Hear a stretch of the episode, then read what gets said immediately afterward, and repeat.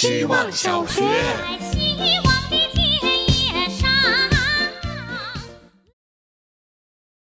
大家好，我是小工作。今天我要聊的话题是如何安全的滑雪。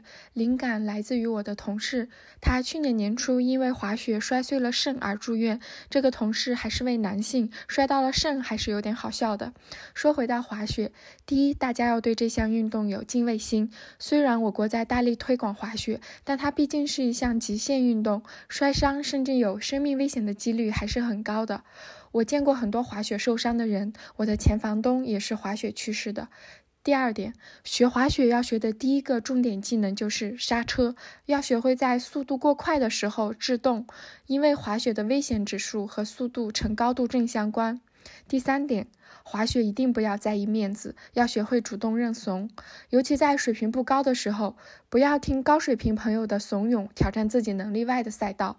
如果万一不幸上了高难度赛道，就请不要在意别人的眼光，推坡推下来。最后就是希望大家享受滑雪，安全滑雪。希望小学，大家好，我是小小白，马上要交作业了，不想旷课，就说说我刚刚在干嘛吧。我正在和三个朋友聊天，我们四个朋友的小群名字改成了整形外科。起因是一个朋友分享了几张大美女合照。我们一阵惊叹，遂开始轮番在自己脸上找问题，研究到底怎样才能成为美女，并进一步将微信名分别改成了“明天开始减肥”“明天有减肥的安排”“明天或许可以减肥”以及“明天吃完面包就减肥”。道理我都懂，要自信，要不局限于主流的审美，要欣赏自己，悦纳自己。要更关注灵魂而不是外在，但老天啊，哪个女的不曾有过成为一个美女的歹愿呢？希望小学，大家好，我是小岛，今天想讲一讲过年的故事，因为今年是我七年之后第一次在家过年。二零一五年正在读高二，搬来了慕尼黑，在新年的前几日传来了奶奶突然离世的消息，辛苦的家人们又飞回国。我记得那天放学，我狂奔去超市买了食物，跑回房间，正好赶上了倒数的那几秒。二零一六年，记得那一年爸爸很瘦，变得更不爱说话，甚至在跨年时已经睡着了。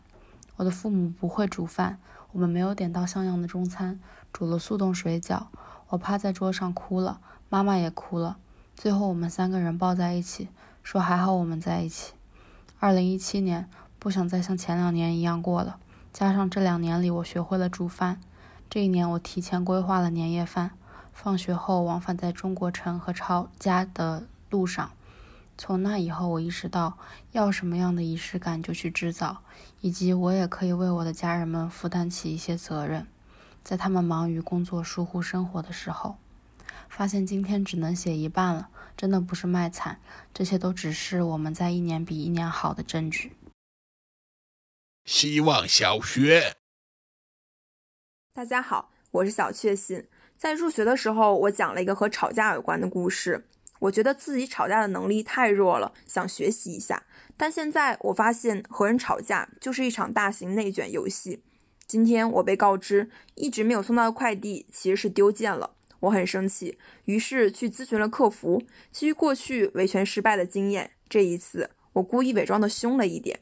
但当我冷静下来时，我想到，假如有人依靠不讲理、大声叫喊而吵架成功，假如有人依靠不好好说话而维权成功，那就必然会有更多这样的人出现。处理这些问题的品牌，就将面对更多棘手的事件。我的工作有时候也会遇到过来投诉的用户，当有人已经生气的直接发微博开骂的时候，我们会把它当成舆情来紧急处理，其实是会比在产品内反馈更快的。假如更多人发现这样做有效，就没有人走正常的反馈渠道了。这太糟糕了！我不想学吵架了。我希望这个世界好好的。我希望大家都能好好说话。希望小学，大家好，我是小松菜。下课后坐公交回家这段时间是我最平静放松的时候，戴着耳机，放下手机，可以明目张胆的浪费时间，看着窗外发呆。一块钱就可以看到很多东西，看一晃而过的商店，看不同状态的路人，也不用为堵车或者路线而发愁，仿佛整个人置身事外。不开心的事好像也没有那么重要了。我自己是可以长时间独处的人，以至于疫情期间一个人在家没有任何的不适，在家变着花样玩。因为是一个人，我完全清楚自己的状态，做什么都是自己来决定。这段独处的公交时间就可以消化自己的坏情绪，然后想着下车后可以去便利店买关东煮。或者回家玩一会儿游戏，睡一觉，醒来就是明天了。